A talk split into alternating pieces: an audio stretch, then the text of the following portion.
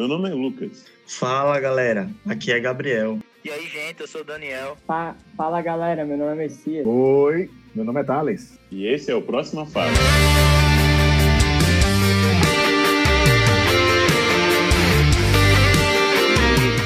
Para você que chegou agora, recebeu alguma indicação e ou então procurou algo diferente aí no seu Spotify, Deezer, ou não sei, é, não sabe o que é o Próxima Fase, nosso amigo Thales vai lhe explicar sobre o que é o Próxima Fase. Vai lá, Thales. Valeu, Lucas. Bem, para você que está chegando agora, o que é o Próxima Fase? Um grupo de amigos cristãos que se reuniram com a ideia de unir aquilo que eles gostam, que é falar sobre a cultura pop, é, o consumo da cultura pop, mais atrelado aos conceitos que a Bíblia traz para a nossa vida. Então, você vai, vai chegar aqui e vai ouvir falar muito de Senhor dos Anéis, As Crônicas de Nárnia, tantas outras obras literárias, e também séries, filmes, animes, tudo que hoje está em, em alta, né? Esse mundo geek, esse mundo pop, mas sempre atrelado à palavra de Deus. Então, fique conosco, curta, seja abençoado, porque esse é a próxima fase. O jogo não acaba aqui.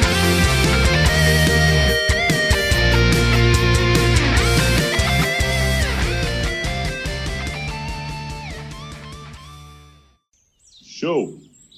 E o estudo de hoje vai ser com nosso amigo Gabriel aí, os capítulos 10 e 11. Ele já adiantou pra gente que vai ser aí três horas de podcast, estou esperando por isso aí. Eita, bicho! Eita! Vai, vai lá, ter muita Gabriel. coisa aí. Deus abençoe o seu estudo. Vai lá, Gabriel, Deus abençoe. Obrigado. É, a gente vai falar né, sobre o capítulo 10 e 11, mas eu vou ler um pequeno resumo de cada capítulo para contextualizar o pessoal. É, capítulo 10 é intitulado Passo Largo. É, Passo Largo, no capítulo 9, a gente conhece como um guardião, né? Ele aparece na, no mesmo local onde é, está hospedado os hobbits. É, Largo foi falar com Frodo, Sam e Pipim. Ele se oferece para ser o guia deles e parece saber muito de Frodo. Porém, por causa da sua aparência, os hobbits não confiam nele. Então Carrapecho chega e explica que Gandalf tinha deixado uma carta para um certo Frodo Bolseiro, que Carrapecho esquecera de enviar ao condado há vários meses atrás. Frodo e seus companheiros batem com a descrição que Gandalf dera a Carrapicho, e esse dá a carta a Frodo. Então, entre outras coisas, essa carta contém um conselho de Gandalf para aceitar a ajuda de um amigo seu, um homem chamado Passo Largo, com o verdadeiro nome Aragorn. Se ele, se ele chegasse a conhecê-lo, assim Frodo decide aceitar a ajuda dele como guia para Valfenda. E Merry, que saiu para pegar um afresco, é, agora volta e conta que viu os Cavaleiros Negros. E parece que eles têm espiões em Bri. Eles decidem não ir para o quarto designado a eles e dormem no quarto de hóspedes depois de trancar as janelas e as portas. Bri é o local onde eles estão no momento, né? que na, nessa jornada que eles estão tentando fugir dos Cavaleiros Negros, eles saem do, do condado e vão até Bri, é, atrás de Gandalf. Mas eles acabam encontrando o Passo Lago e acabam conhecendo e tudo mais. E é, Gandalf acaba deixando uma carta para Frodo, explicando que pode confiar em, em Passo Largo. E o capítulo 11 é, se chama Uma Faca no Escuro. Naquela mesma noite, os Cavaleiros Negros arrombam a casa de Frodo em Criconvago, descobrem que Frodo não está lá e cavalgam para abrir com grande pressa. Eles arrombam a hospedaria, ou mais especificamente o quarto onde os hobbits, onde os hobbits normalmente dormem. Os hobbits não são descobertos, mas todos os cavalos e pônei da hospedaria fugiram com medo. No dia seguinte, eles compram pônei e mantimentos. É, eles vão em direção ao Valfenda e passam lagos conduz pela floresta para uma colina chamada Topo do Vento, que oferece uma visão de cima de uma árvore circunvizinha de bem grande. Parece que Gandalf tinha estado lá três dias antes deles. Naquela noite, eles são atacados por cinco cavaleiros em uma depressão debaixo do topo do vento. Frodo não consegue resistir ao desejo de colocar o anel. Imediatamente depois de fazer isso, percebe que ele pode ver os cavaleiros muito claramente, apesar da escuridão. O capitão dos cavaleiros ataca Frodo, que golpeia nos pés, mas acaba ferido e perde a consciência. Quem assistiu o filme vai entender muito bem essa, esses dois capítulos, porque são duas cenas do filme, é, no final do primeiro filme, né, na Sociedade do Anel. E o texto que eu vou trabalhar, eu vou trabalhar é, dois momentos é, desses dois capítulos, mas o meu texto básico vai ser lá em 1 Pedro, né? É 1 Pedro 5 e 8, é, 5 do 8 e 9. Sejam sóbrios e vigiem. O diabo, o inimigo de vocês, anda ao redor como leão, rugindo e procurando a quem possa devorar. Resistam-lhe, permanecendo firmes na fé, sabendo que os irmãos que vocês têm em todo o mundo estão passando pelos mesmos sofrimentos. Como visto nos capítulos anteriores, os pequenos hobbits estão em uma aventura bastante perigosa, sendo perseguidos por esses cavaleiros. Apesar de serem pequeninos, sempre acabam chamando bastante atenção. É, e isso remete muito a principalmente o capítulo, capítulo 9, né, que eles acabam chamando bastante atenção, o que atrai que acaba atraindo os cavaleiros negros. Durante todo o livro, mas principalmente nesses dois capítulos, percebemos, percebemos ainda mais a presença do mal rodeando os hobbits. E eles mesmos, em todo perigo, mantêm sua postura e coragem. Em nenhum momento é visto algum deles querendo desistir ou abandonar os outros amigos. Eles se mantêm fortes, por nenhum momento o medo os domina. Mas quando voltamos em capítulos anteriores, percebemos que por um momento eles baixaram a guarda isso teve como consequência a exposição da localização deles, permitindo que os seus inimigos soubessem onde eles estavam. E, e isso não é diferente da nossa caminhada cristã. Assim como é dito lá em 1 Pedro, o diabo está a nos rodear e devemos ter cuidado. Devemos seguir nossa jornada, pois ele precisa só de um erro para assim nos prejudicar. E para, e para isso devemos permanecer sóbrios, no intuito de não se deixar ser lubridiados por coisas que nos façam errar. E para que isso ocorra, precisamos manter nosso foco. Mas somos humanos e erramos.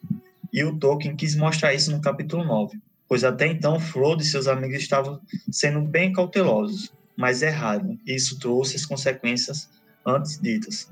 Mas isso nos mostra que iremos errar, pois nossa natureza nos leva ao erro. Mas que devemos saber que teremos consequências e que devemos estar preparados para lidar com elas. Mas que isso não nos apaga o dever de continuar nossa jornada ou desistir do nosso objetivo. Existem dois trechos que eh, são do capítulo 9. Um é da passagem do 10 para o 9 e outro é do, do, do, capítulo 11, que um é da passagem do 10 para o 11 e o outro trecho é do finalzinho do, do capítulo 11. O primeiro trecho é ele, descrevendo a situação do, de um servo do, do Carrapicho que está vigiando uma hospedaria e ele tem a seguinte descrição. Durante todo o dia, um sentimento de pavor estivera crescendo dentro dele o que impedia de descansar ou dormir. Havia uma ameaça crescendo no ar parado da noite. Olhando através da escuridão, viu uma sombra negra se mover sobre as árvores. Teve a impressão de que o portão se abriu sozinho e se fechou de novo sem fazer barulho algum. Foi tomado de pânico, recuou e por um momento ficou parado no salão, tremendo. Depois fechou a porta e trancou. O segundo trecho é justamente essa, é nesse momento que ele é atacado pelos Cavaleiros Negros e Frodo, e, e o texto descreve essas, é, esses sentimentos de Frodo, né? É, Frodo estava quase tão apavorado quanto os seus companheiros. Tremia como se sentisse um frio intenso, mas seu medo foi engolido por uma tentação repentina de colocar um anel. O desejo de fazer isso tomou conta de sua mente, que não lhe permitia pensar em mais nada não esquecer o túmulo, nem a mensagem de Gandalf, mas alguma coisa parecia forçá-lo a considerar todas as advertências. Ele desejava ceder, não com a esperança de escapar ou de fazer qualquer coisa boa por mar. Simplesmente sentia que deveria pegar o anel e colocá-lo no dedo. Não poderia falar. Sentia que o Sam, que Sam o olhava, mas se soubesse, como se soubesse que seu patrão estava com algum problema bem grande. Mas Frodo não conseguiu olhar na direção dele. Fechou os olhos e lutou por uns minutos, mas a resistência se tornou insuportável e finalmente tirou a corrente devagar e colocou o anel no dedo, no, no dedo indicador do, da mão esquerda. Nesse trecho do capítulo 11, Frodo se encontra em um grande perigo. Os, os Cavaleiros Negros os tinham encontrado. Mas no meio de tanta confusão, Frodo se sente, sente um desejo incontrolável de usar o anel. E assim faz. Mas quando olhamos de fora com a perspectiva cristã, percebemos como o mal nos cerca e nos chama a atenção, fazendo por muitas vezes cairmos e erramos. E erramos. Nos chama a atenção, fazendo por muitas vezes que caímos e erramos. Estamos diariamente sujeitos a pecar. E seria hipócrita julgar alguém por um erro, mas, mas é necessário sempre lembrar que erramos por vontade própria. E para isso devemos ter cuidado com tudo que nos leva a cometer esse erro. Por isso devemos vigiar e orar. Erramos por muitas vezes por sermos inexperientes, mas isso nunca foi uma justificativa para repetir o mesmo erro. Isso me lembra é, muito uma cena do anime Cavaleiro Zodíaco, onde tem uma luta entre Cano de Gêmeos e, e Radamantes. E Cano ele fala uma seguinte frase: um golpe não funciona duas vezes contra um cavaleiro. E ele quer dizer com isso que um cavaleiro treina a vida inteira para superar seus obstáculos e para saber lidar com o inesperado. Assim, um golpe só funcionará uma vez contra ele, pois não cometerá o mesmo erro. Mas quando falamos de Frodo, Frodo cometeu o mesmo erro. Mas será que ele foi fraco? Nesse momento da história, Frodo sente um desejo irresistível, insuportável, que nos faz entender que ele praticamente foi forçado a isso. Entretanto, isso tudo foi consequência de seus atos passados. Frodo, desde o início, foi alertado a não colocar o anel, mas por muitas vezes Frodo fez isso. Ele subestimou o poder do anel e seus desejos estavam sendo alimentados. E isso tornou uma espécie de vício. É, em vários momentos percebemos que Frodo usou o anel. É, quando ele estava na casa de Tom Bombadil, quando ele recebeu o anel, ele quis usar. E assim como Frodo, é, alimentamos os nossos desejos repetidas vezes e nos tornamos escravos disso, permitindo que isso seja às vezes que seja às vezes o centro das nossas vidas. Mas devemos vigiar para não cometer o mesmo erro devemos lembrar de Romanos 6, 22, que fala: Mas agora, libertes do pecado e feitos servos de Deus, tendes o vo vosso fruto para a santificação, e por fim a vida eterna. Exatamente como o versículo afirma, não devemos nos permitir ser escravos da, daquilo a qual fomos libertados, pois existe um Deus que derramou sua graça sobre cada um de, dos seus servos mas devemos procurar a nossa santificação, para assim, no fim, ter a vida eterna. No fim desses dois capítulos bem conturbados, eu tirei várias lições, mas trouxe só uma delas. A cada página você encontra referências e compreende muito mais o que Tolkien queria nos passar. Por isso convido você, que ainda não começou a ler, a embarcar nessa jornada assim e assim tirar várias lições que nunca ditas aqui e que só lendo você entenderá. E assim eu encerro a exposição dos capítulos 10 e 11 e convido para a nossa próxima e última leitura desse livro, que será o capítulo 12.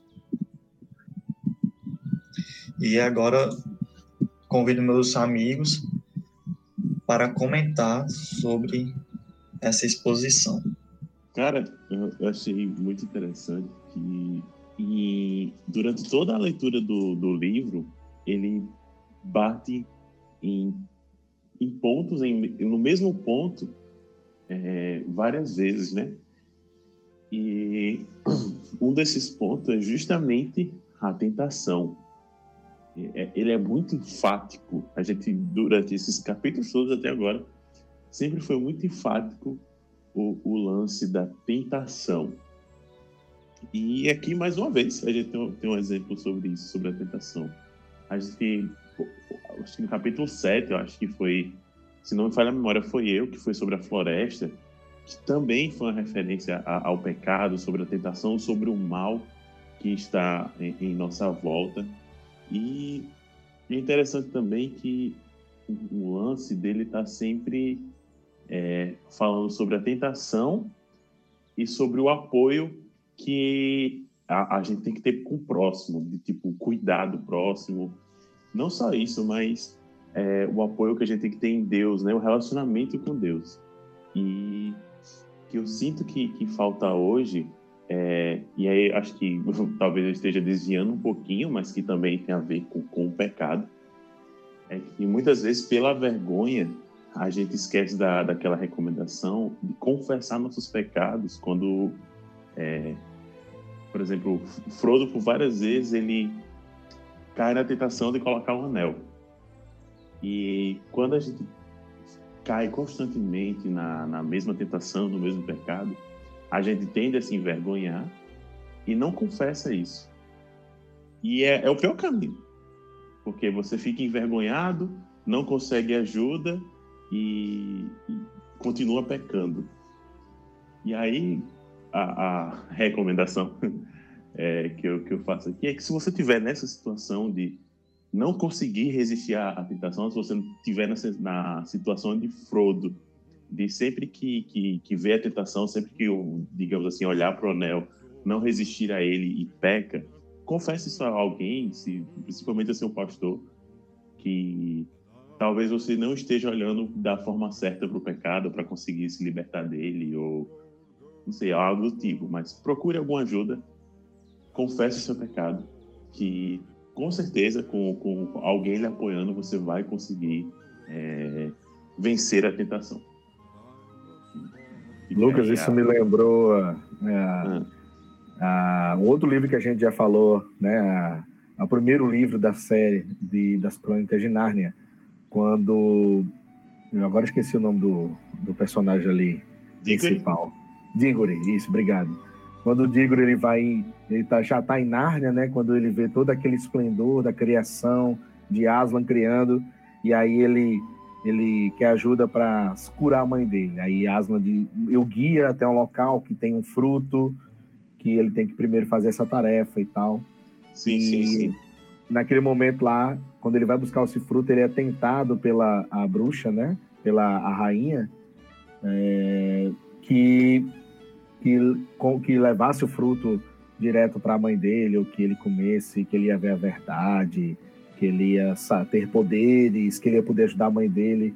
Então a tentação foi feita ali naquele momento e com a a companheira dele ali, é, ele, né, como você falou, a ajuda de alguém trouxe a, a, a claridade da, do pecado, da tentação, que ele ia cair, ele ia fazer uma grande besteira, principalmente pela promessa que ele tinha feito a Aslan, que a gente sempre remete a Deus, né? Nesse caso, nessa estrutura de C.S. Lewis. E aí, é, me lembra muito isso, essa questão do. É muito é, parecida, essa questão da tentação, né? Como você mesmo falou, não está confessar o pecado, não ficar sozinho, e quanto mais só, mais solitário ficamos, mais é, suscetíveis estamos a cair. Então, nós, como é, pessoas da comunidade, da igreja, né, em comunhão, devemos nos apoiar uns aos outros né, e encontrar sempre o apoio de Cristo para que possamos vencer sempre as tentações e não cair no pecado, porque entendemos que no livro do Senhor dos Anéis, um grande, digamos assim, não existe pecado pequeno nem pecado grande, mas um grande mal que tem, grande, uma grande tentação do pecado é esse anel, né, que é o que vai trazer o mal, que vai fazer mal, que faz mal a tudo. Né? Então, eu lembrei muito do daquele da, da livro das Crônicas de Nárnia. Sim, sim, bom, bom comentário, bom comentário. É, gostei muito, Gabriel. É, é muito importante trazer a memória de cada um de nós sobre é, estarmos sempre atentos, sempre vigilantes. Eu gostei muito também da adição que Lucas deu e o texto que se encontra sobre a recomendação de confessar os nossos pecados é em Tiago, capítulo 5, versículo, versículo 16. E eu vou ler aqui hoje para o nosso enriquecimento. Foi a partir do, do 14, que diz assim: Entre vocês há alguém que está doente? Que ele mande chamar os presbíteros da igreja, para que estes orem sobre ele e o unjam com óleo, em nome do Senhor. A oração feita com fé curará o doente. O Senhor o levantará. E se houver cometido pecados, ele será perdoado. Versículo 16. Portanto, confessem os seus pecados uns aos outros e orem uns pelos outros para serem curados. A oração do justo é poderosa e eficaz. Muito bom. Eu gostei muito da, da sua observação, Lucas. Realmente é algo que se tem perdido em nosso meio. A gente abrir os olhos para as nossas tentações, tratar o pecado com seriedade e quando é, a gente deslizar, quando a gente pecar, que a gente venha confessar os nossos pecados para recebermos cura, para recebermos perdão de Deus, para que os nossos irmãos possam nos ajudar em oração e também na guerra contra o pecado. E eu gostaria de ler outro texto que é, seria a minha observação, adicionando o que Gabriel já trouxe de forma muito boa hoje, que é, é estar em espírito de oração. Eu alguns amigos meus cristãos chamam de estar em EO, espírito de oração. A versão que eu vou estar lendo aqui, em Efésios 6, versículo 18, vai estar dizendo assim: Orem no Espírito em todas as ocasiões, com toda a, com toda a oração e súplica. Tendo isso em mente, estejam atentos e perseverantes na oração por todos os santos. E fique essa lição para nós hoje. Estar atentos, sempre em espírito de oração. E quando cometemos algum pecado, que a gente saiba que nos traga sempre a memória que Jesus Cristo ele foi na cruz para perdoar os nossos pecados. Há perdão para os nossos pecados diante de um coração arrependido. A gente venha confessar os nossos pecados e continuar atentos, alertas, sempre vigilantes. A guerra contra o pecado é algo que só irá acabar quando estivermos com Deus já aperfeiçoados. Até lá, muita oração, perseverança e ficar sempre atento. É isso aí, muito bom, Lucas. E Gabriel e Thales, todo mundo que está aqui. Show de bola. muito bom, show de bola. Muito bom, show de bola. E aí, Daniel, vai falar alguma coisa pra gente? Vou não, só que foi muito boa. Gostei bastante do que o Gabriel falou, achei bastante interessante. E um conteúdo maravilhoso. Muito bom, show de bola. E é isso. Tenho muito para falar, não. Sucinto, rapaz. Sucinto. Eu vou, vou, vou falar não. Mas queria dizer que eu gostei isso e isso. É, um comentário, apenas um comentário de rodapé. muito bom, Gabriel, muito bom, valeu. Sucinto, prático e trouxe uma grande lição para nós. Então, eu acredito que seja isso. E vamos para as recomendações. Oh, yes, recomendações.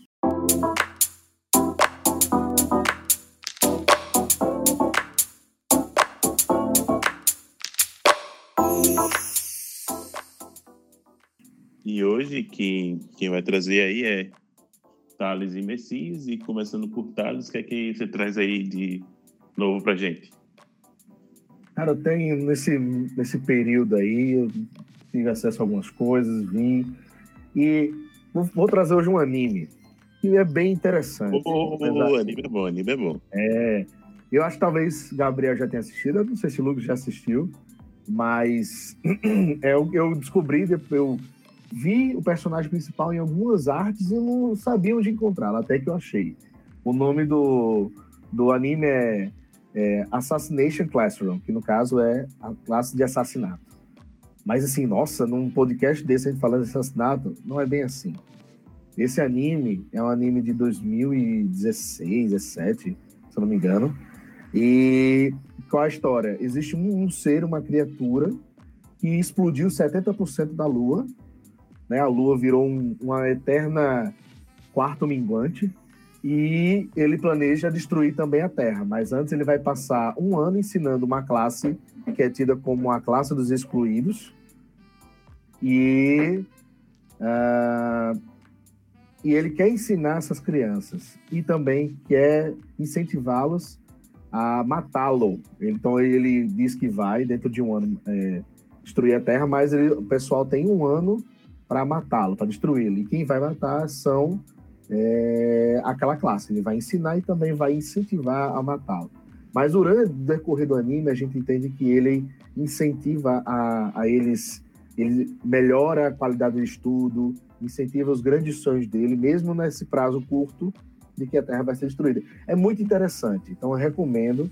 Classe de Assassinato é muito, muito, muito interessante essa história. O professor lá, Couro, que chama professor Couro, é um polvo amarelo, que é muito legal. E ele é muito perigoso porque ele voa numa velocidade de Mach 20, que é de mais de Nossa, eu sei agora, você falou desse povo é, amarelo aí, eu sei qual é agora. É, ele, ele voa mais de 23 mil quilômetros por hora, então ele tem uma velocidade, ninguém consegue pegar nada. Ele, tipo, ele tá aqui, ah, agora eu vou assistir um jogo ali no Brasil, pum, vai-se embora. Ele faz é, referências a toda a cultura pop japonesa, ele fala, tem hora que ele fala Naruto, tem hora que ele aparece vestido de, de Luffy, tem hora que... Oh, é muito bom tem, traz grandes lições, a gente pode trazer aqui futuramente no nosso podcast. É isso mesmo, é, é, Assassination Classroom, ou você pode encontrar classe de assassinato. Show. E Messias, tem o que de legal para a gente aí? Gente, a gente está iniciando 2021 e a gente sabe que é, ano passado e todo fim de ano tem aqueles filmes de Natal que todo mundo gosta de esperar, né? A gente fica esperando o ano todo. E aconteceu que é, no fim do ano passado a Netflix lançou um filme que se chama Uma Invenção de Natal. Me perdoem porque assim eu gostei muito do filme. O pedido de perdão é porque eu vou dizer eu não gosto muito do musical, mas eu assisti até o fim Gostei do início ao fim. É um musical que eu fiquei grudado do início ao fim. Gostei muito. Então, isso aí já ganhou os créditos de eu estar indicando aqui. Pelo fato de ser um, um musical, para quem não gosta muito de, de, de, musical, assisti do início ao, ao fim, uma história muito boa. Gostei muito. O pessoal foi muito criativo. Acredito que você não vai se arrepender uma inversão de Nat... uma invenção de Natal. Essa é a minha indicação de hoje. Show. O único. Que... Ah, fala aí, pode falar. o único é, musical que eu gostei de verdade assim foi o Rei do Show. Que eu sou dessa ah, vibe aí também. De, cara, de, de não... esse, esse filme é bom. Esse é o único musical. Agora que me serviu o outro, vou, vou dar uma olhada. Mas, Mas é isso. Eu acho que Daniel tem, é, acho que Daniel tem indicação de um livro aí também pra gente aí hoje. Indica aí, indica aí. Eu tenho uma indicação pra galera que gosta de estudar sobre reforma é, protestante. É, esse tema tem a, o livro Cuidado com o Alemão, de Tiago Cavaco. Tiago Cavaco, acho que é Tiago Cavaco. E é um livro muito bom. Três dentadas de Martinho Lutero à nossa época. É um livro que eu comprei sem dar nada por ele, assim, sem dar muito crédito, mas que me surpreendeu bastante. Então, para a galera que tem interesse, ele vai falar sobre música, sobre. Ele, tem um, ele tematiza, né? Ele dá uma temática chamada meninada em um dos capítulos. Aí ele fala sobre essa meninice, essa criancice do, do povo. Vai falar sobre música e vai falar sobre maldade. E, claro, vai dar alguns pontos da reforma e da, da história de Martin Lutero. Mas que é um livro muito bom e que eu indico para a galera. Show de bola. Show. Então, eu acho que é isso. A gente encerra por aqui. Calma. Semana que vem. Tem opa. uma especial. O Ricardo não está aqui conosco hoje, infelizmente, teve alguns contratempos, mas eu vou fazer uma imitação dele. eu recomendo que você recomende o Próxima Fase. Muito bom. É isso aí.